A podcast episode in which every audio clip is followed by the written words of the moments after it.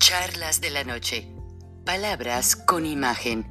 El análisis de los acontecimientos que influyen en nuestra vida con el periodista Francisco Durán Rosillo.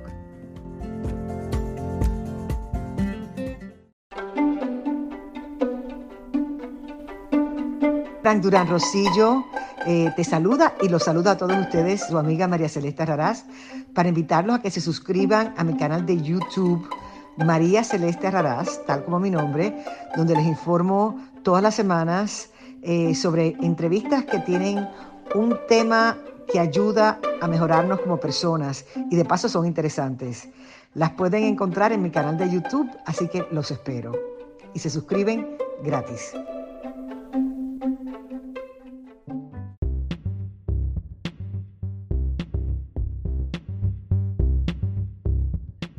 Las observaciones y recomendaciones que el grupo de asesores del presidente Joe Biden han hecho sobre el plan de ayuda para la economía y los trabajadores de los Estados Unidos de 1.9 billones de dólares en el sentido de que podría acarrear un porcentaje de inflación riesgoso ha quedado atrás y es que el presidente la ignora esa recomendación diciendo que prefiere generar trabajos, prefiere generar que la gente tenga dinero para pagar sus rentas y comprar comidas.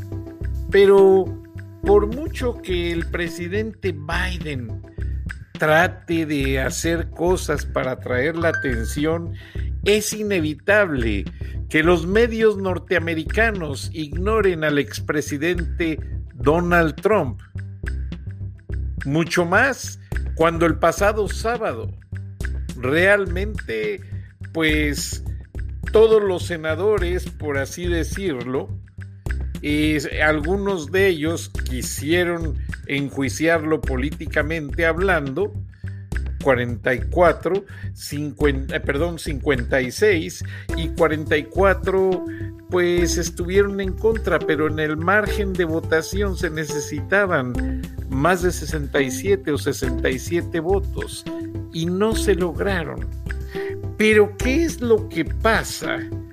Que en el Mar a Lago, el hotel lujoso de Donald Trump en en Doral, Florida, perdón, y que es un nuevo exilio. Y muchos republicanos van a visitarlo, a darle ánimos, mucho más hoy. Hoy hubo más gente que después de saber, pues que fue indultado básicamente, se acercaron nuevamente al presidente Trump. Y es que en materia política, pues mucha gente sabe que teniendo apoyo de grupos poderosos, Donald Trump todavía puede dar algún susto a los demócratas. Buenas noches, bienvenidos a Charlas de la Noche, Palabras con Imagen. Parece mentira, pero lo que el presidente Trump llamaba los fake news y sigue llamando los fake news, ciertos grupos noticiosos como CNN, NBC, CNBC, el Washington Post, el New York Times, etcétera, etcétera, los acusa de ser una maquinaria noticiosa que favorece, junto con las redes sociales, a sus oponentes, pero no, no lo creo así honestamente. Lo que pasa es que Donald Trump ha sabido capitalizar la atención de la sociedad norteamericana. Pero ahora lo que sí hay que reconocer es que Donald Trump mantuvo la atención en los titulares, en los noticieros, en las declaraciones rimbombantes de la gente, de la opinión pública, de los editorialistas, de los locutores y comentaristas más connotados de la sociedad norteamericana, como Sean Hannity, a quien acusan de ser prácticamente quien maneja la imagen de Donald Trump en la cadena Fox News. o el recién despedido, que en CNN empezó una serie que tuvo mucho éxito llamada Broken Borders, Fronteras Rotas. Y básicamente le funcionó tanto que la sección empezó a tener muchísimo rating y hablaba precisamente de cómo los inmigrantes se pasaban la frontera México-Estados Unidos. Pero se hizo un escándalo político y CNN despidió a este comentarista, pero días después aparece en las pantallas de Fox News y básicamente, pues así han venido pasando muchas cosas en los medios y realmente, pues sabemos que aunque hay mucha polémica, pues el presidente Trump no puede dejar abruptamente la opinión pública.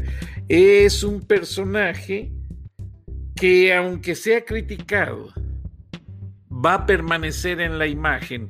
Y como les decía, este personaje Lou Dobbs, que es un gran aficionado a las carreras de caballos y tiene criaderos de caballos finos. Bueno, Lou Dobbs salió de la cadena Fox la semana pasada y ya tiene ofertas para aparecer en otras cadenas televisoras, porque Lou Dobbs, su punto crítico y su manera en que se expresa del expresidente Donald Trump mantienen la atención en la pantalla.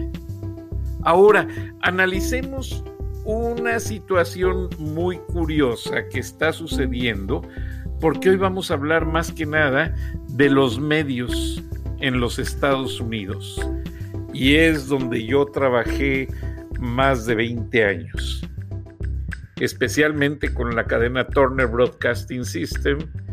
Eh, trabajé ahí 18, 19 años y estuve en medios asociados a Fox Television International, donde aprendí demasiado y también tuve que ver en algunos proyectos.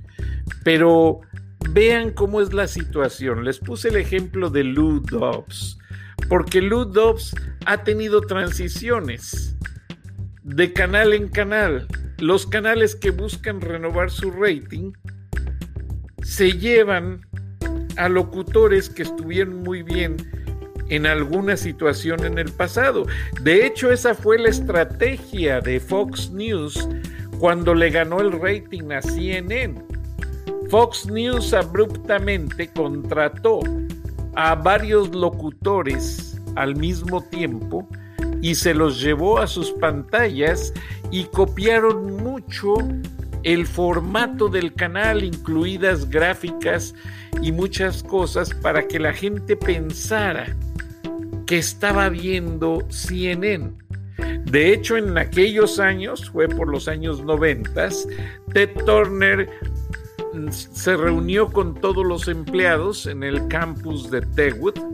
Él y, Terry McGurk, su gran socio en negocios, y la persona que se encargaba de manejar todo lo relacionado a CNN, se los describo primero físicamente. Un hombre muy grande, corpulento, pelo canoso, muy fuerte, muy alto, con sus lentes y siempre muy, muy serio y siempre vestido como un verdadero dandy. Traía los mejores trajes. Ese hombre vestía corbatas hasta de mil dólares. Bueno, ese hombre fue la fórmula de hacer que con sus raíces rusas CNN ganara mucha audiencia en cobertura cuando estaba todavía la Guerra Fría, cuando estaban todavía las tensiones entre Estados Unidos y Rusia. Y ese hombre fue el cerebro de darle a CNN todo lo que fue el parámetro de informar cosas que ningún otro canal podía informar en las noticias en los Estados Unidos. Y ahí fue donde realmente CNN empezó a crecer, porque CNN era un, canal que Ted Turner le dijo a un grupo de amigos, compró una estación local aquí en Atlanta y era una estación local y la empezó transmitiendo eh, lucha libre en vivo. Y aparte de la lucha libre, transmitían torneos de golf. O sea, eventos que no tenía que pagar por transmitirlos y eran eventos que necesitaban promoción. Y esos eventos se dieron mucho a conocer porque Ted Turner puso esa estación llamada TBS en las famosas antenas parabólicas que fueron muy populares a finales de los 70s y principios de los 80s. Posteriormente le dice a su grupo de socios, quiero hacer un canal de noticias 24 horas al día, 7 días de la semana. Le dijeron a Ted Turner, estás loco, no tienes los elementos. ¿Cómo no? Ya tengo el equipo y compró un edificio que en aquella época era en las orillas de Atlanta, ahora ya está en el centro, que se llamaba Atlanta Progressive Club, que era el club de la comunidad judía, una casona sureña muy bonita, y allí en 1980 Ted Turner inaugura CNN, Cable News Network, y lo lanza con la misma tónica de poner en las antenas parabólicas el canal gratis. De esta manera se da a conocer tremendamente y tiene un impacto bastante bueno por la aceptación que le dan no solo los norteamericanos, sino la gente de todo el mundo. El impacto fue tal que el bloque de países soviéticos, acuérdense que todavía era la Unión Soviética, pues ven cómo se manejan las noticias de Rusia en Estados Unidos y en el resto del mundo. Y John Petrovich, ese gran hombre que les describo bastante alto, a quien tuve la oportunidad de conocer, él era el mediador entre las órdenes que daba Ted Turner y entre lo que hacían el grupo de productores y empleados de alta confianza. A mí me tocó trabajar un tiempo para Michael Hessing, Michael Hessing es un gran productor judío, fue de los primeros productores de CNN y me tenía y me sigue teniendo mucha confianza. De hecho, en los momentos más difíciles de mi vida que acabo de vivir hace seis meses, ante la falta de mi esposa, Michael Hessing y su esposa Estrella tocaron a mi puerta para darme apoyo, nos trajeron comida, nos ayudaron en todo también Ted Turner. Me localizó por una red social y me dijo, Francisco, ¿cómo es tu situación económica?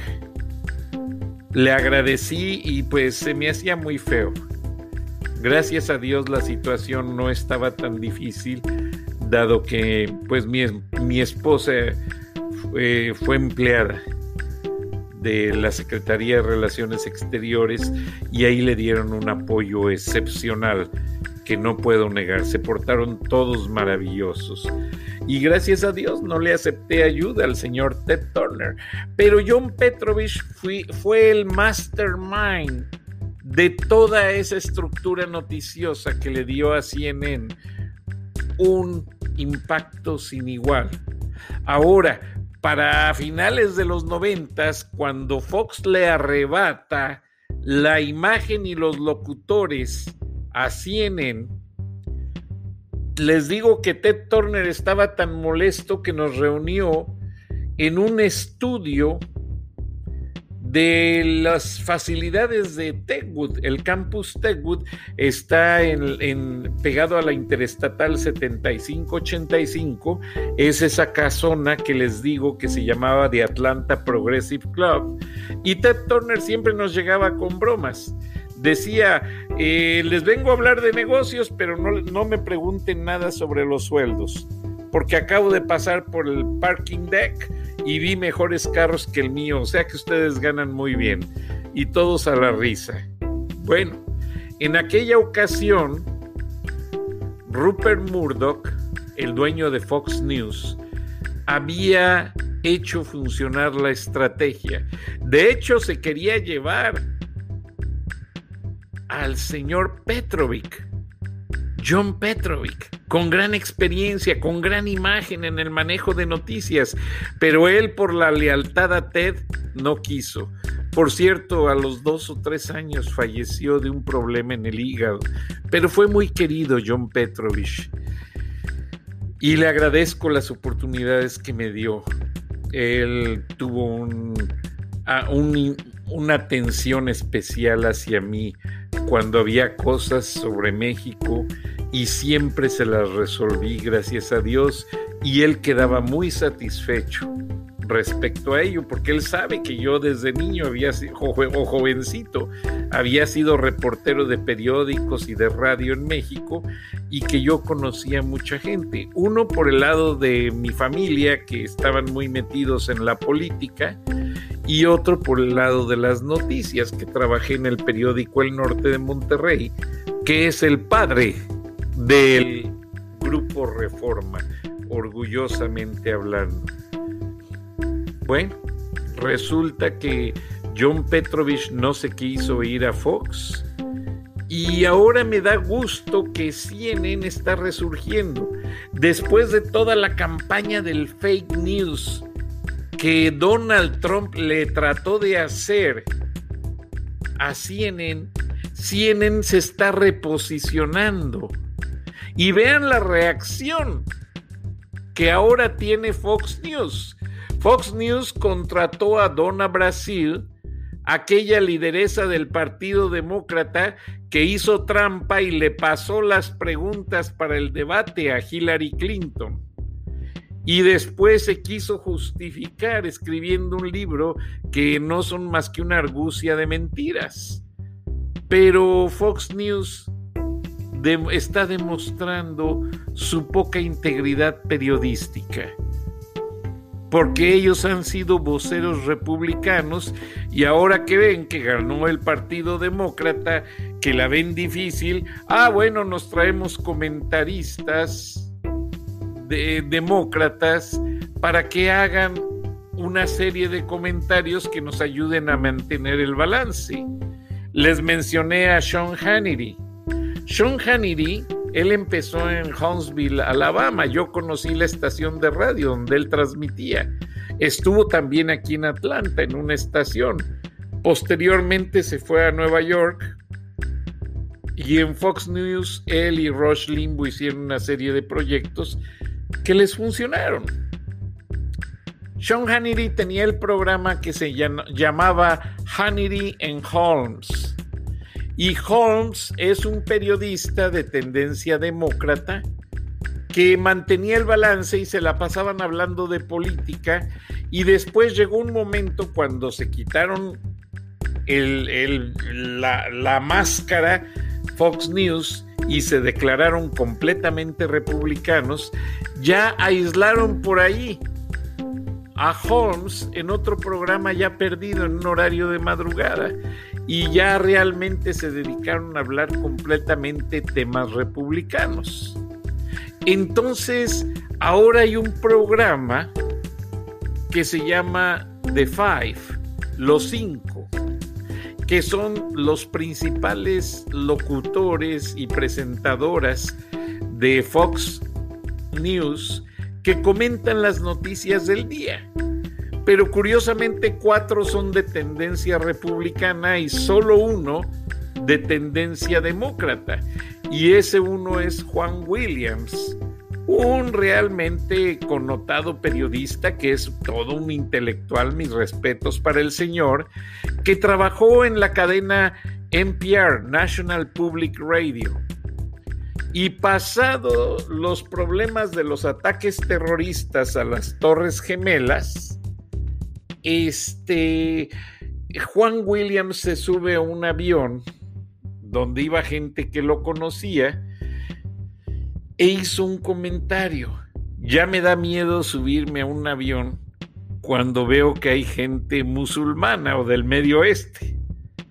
Alguien lo oyó, se lo reportó a los noticieros, hicieron una nota al respecto e hicieron que lo despidieran de National Public Radio, pero afortunadamente como era colaborador de Fox News, lo contrataron tiempo completo al día siguiente.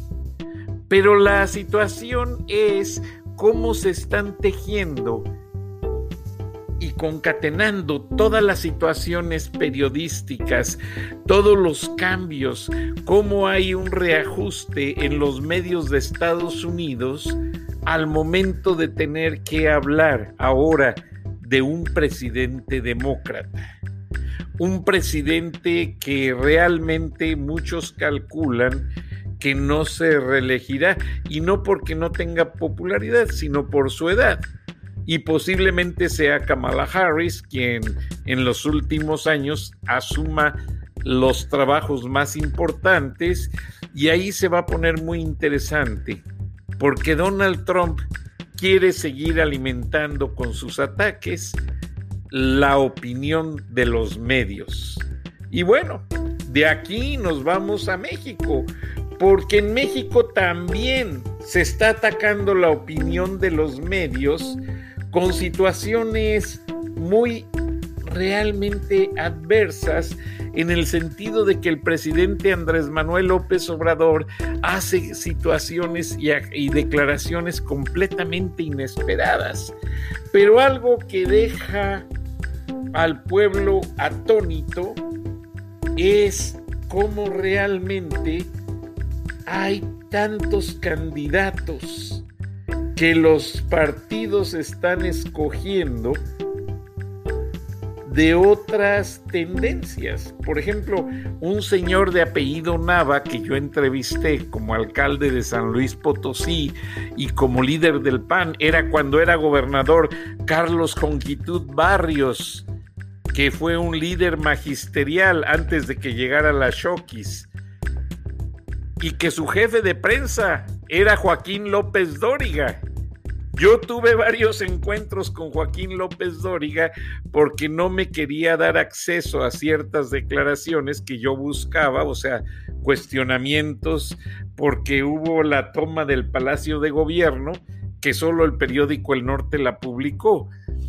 Bueno, historias tan interesantes que es lo bonito que se puede uno sentar hablar con propiedad, porque uno cubrió los hechos como reportero y uno estuvo allí y la gente no te puede decir otra cosa. Al final del día, ayer o no sé qué día, el señor Nava no lo llaman de candidato a diputado federal y se va con Morena. Pero así como se va con Morena, varios mexicanos prominentes o conocidos se están yendo realmente al partido Morena. Y es algo que realmente pues tiene a la gente muy indignada en el sentido de que cómo es posible que una cantante como Paquita la del barrio esté de candidata a diputada si no tiene una idea de cómo funciona lo que es representar a un segmento de la población para hacer la constitución de leyes, para hacer acuerdos y cambios. Básicamente van a ir de levantadedos. Y así hay luchadores, hay deportistas, hay una gran cantidad de gente que realmente no reúnen los requisitos, pero pues los tienen ahí porque realmente el, gobierno quiere tener pues gente que sean servidores, levantadedos y que no entiendan nada, pero exactamente nada de lo que significa lo que es la constitución de los partidos políticos. Y el periódico Reforma preparó una, un reportaje en audio de lo que son los candidatos de Morena, porque hay de candidato a gobernador de Guerrero, un hombre que tiene múltiples acusaciones de violación por parte de mujeres. Escuchemos. Mientras que los demás partidos aún cuestionan quiénes serán sus candidatos para buscar ganar 15 gubernaturas, Morena concluyó el 11 de febrero su anuncio de precandidatos para participar en las elecciones de 2021. ¿Quiénes son los precandidatos elegidos del partido en el poder? Por una parte, se encuentran los superdelegados, envueltos en constantes señalamientos de usar los programas sociales federales como propaganda. Juan Carlos Loera, por Chihuahua. Después de ser electo como diputado federal, pidió licencia para convertirse en delegado de programas para el desarrollo en el Estado. Tiempo después, en octubre de 2020, regresó a la Cámara de Diputados, pero pidió licencia nuevamente para la encomienda. Loera es investigado por la Secretaría de Función Pública por actos de nepotismo y mal uso de programas sociales. Indira Vizcaíno, por Colima, otra exdelegada y diputada en licencia. La diputada Claudia Yáñez, quien participó también en la encuesta morenista, la acusó durante su nombramiento por presunto uso de programas sociales a su favor. Lorena Cuellar, por Tlaxcala. La ex senadora también carga con la denuncia de un grupo de jóvenes en la Fiscalía General de la República, debido a su manejo del programa Jóvenes Construyendo el Futuro en el Estado. Víctor Castro, por Baja California Sur. El ex coordinador de programas sociales de Baja California Sur disputará la elección del 2021. Por otra parte se encuentra la vieja escuela política, de la cual algunos ya han intentado sin éxito llevarse la gubernatura de sus estados, y otros han abandonado sus actuales puestos para buscar el hueso. Laida Sansores, por Campeche. La maestra dejó su puesto como alcaldesa de Álvaro Obregón en la Ciudad de México para contender en las elecciones. En previas ocasiones había buscado llevarse el cargo estatal por el PRD como candidata externa y en una segunda ocasión con Movimiento Ciudadano. Alfonso Durazo, por Sonora. Hablando de dejar el puesto, una de las candidaturas más sonadas fue la de Alfonso Durazo, ex titular de la Secretaría de Seguridad Ciudadana, quien dejó el cargo en diciembre de 2020 para poder apuntarse como precandidato en Sonora. Durazo aceptó que dejó asuntos inconclusos siendo parte del gabinete federal, como la reducción de feminicidios y homicidios dolosos. Celia Maya, por Querétaro. La bailarina Celia Maya García, quien ha servido como magistrada local y recientemente participó en una fiesta sin cubrebocas que la autoridad estatal queretana llegó a desmantelar, buscará por tercera ocasión alcanzar la gubernatura estatal. David Monreal, por Zacatecas, el ex senador, ex coordinador general de ganadería de la Secretaría de Agricultura y Desarrollo Rural y hermano de Ricardo Monreal, ha sido presidente municipal en Fresnillo y buscó en dos ocasiones la gubernatura, en 2010 con el Partido del Trabajo y en 2016 con Morena. Miguel Ángel Navarro, por Nayarit. El doctor y senador con licencia también ha sido candidato en dos ocasiones para alcanzar el puesto en Nayarit por el PRD y Morena. Raúl Morón Orozco, por Michoacán. El presidente municipal de Morelia fue elegido como candidato por el PRD en 2011 y ha ejercido como senador federal y diputado local. Rubén Rocha, por Sinaloa. También el académico y escritor, quien participó en las elecciones de 1986 con el Movimiento Popular Sinaloense y 1998 con el PRD, volverá a postularse. Félix Salgado Macedonio, por Guerrero. El senador con licencia ya había sido previamente alcalde de Acapulco contendiente a la gubernatura del mismo estado en 1993 y 1994. A pesar de tener tres denuncias formales por violación y el rechazo de militantes del partido, fue presuntamente elegido por la encuesta interna. Para concluir, hay otras tres mujeres cuya participación este 6 de junio para obtener una gubernatura es nueva. Clara Luz Flores, por Nuevo León. La expresidenta municipal de Escobedo, quien planteaba ser candidata independiente, terminó como candidata externa del partido para representarlo en uno de los estados más importantes en disputa este año. Marina del Pilar Ávila, por Baja California.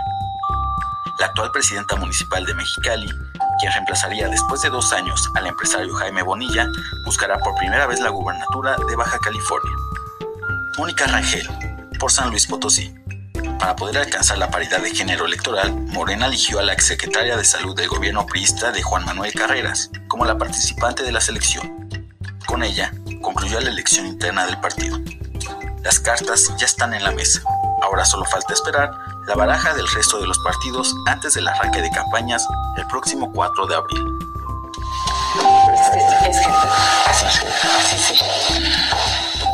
¿Qué les parece? Así se manejan las cosas en México. Ya no hay democracia, es dedocracia. Y lamentablemente, tanto en México como en Estados Unidos, la política se ha empañado tanto que está afectando la integridad de ambos países. Lamentablemente se me acaba el tiempo, pero nos escuchamos mañana con el gusto de siempre. Eh, se despide de ustedes su amigo.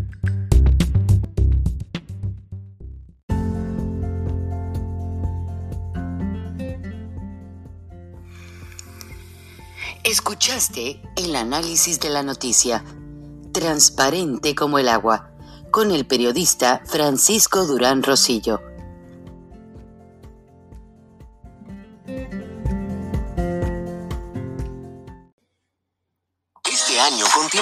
No se trata de lo que nos separa, sino de lo que nos une. Ahora, llévate el iPhone 12 por cuenta nuestra en todos nuestros planes con un intercambio de iPhone elegible. Así es, el iPhone 12 por cuenta nuestra con cada plan en el líder 5G en cobertura. T-Mobile. Con 24 créditos en factura mensual y una línea nueva más impuestos. Si cancelas, ya no recibirás los créditos y podrías tener que pagar el saldo según el contrato de financiamiento requerido. Contáctanos para clientes con buen crédito. Requiere plan de consumidor elegible. Ver detalles de cobertura y oferta en es.tmobile.com.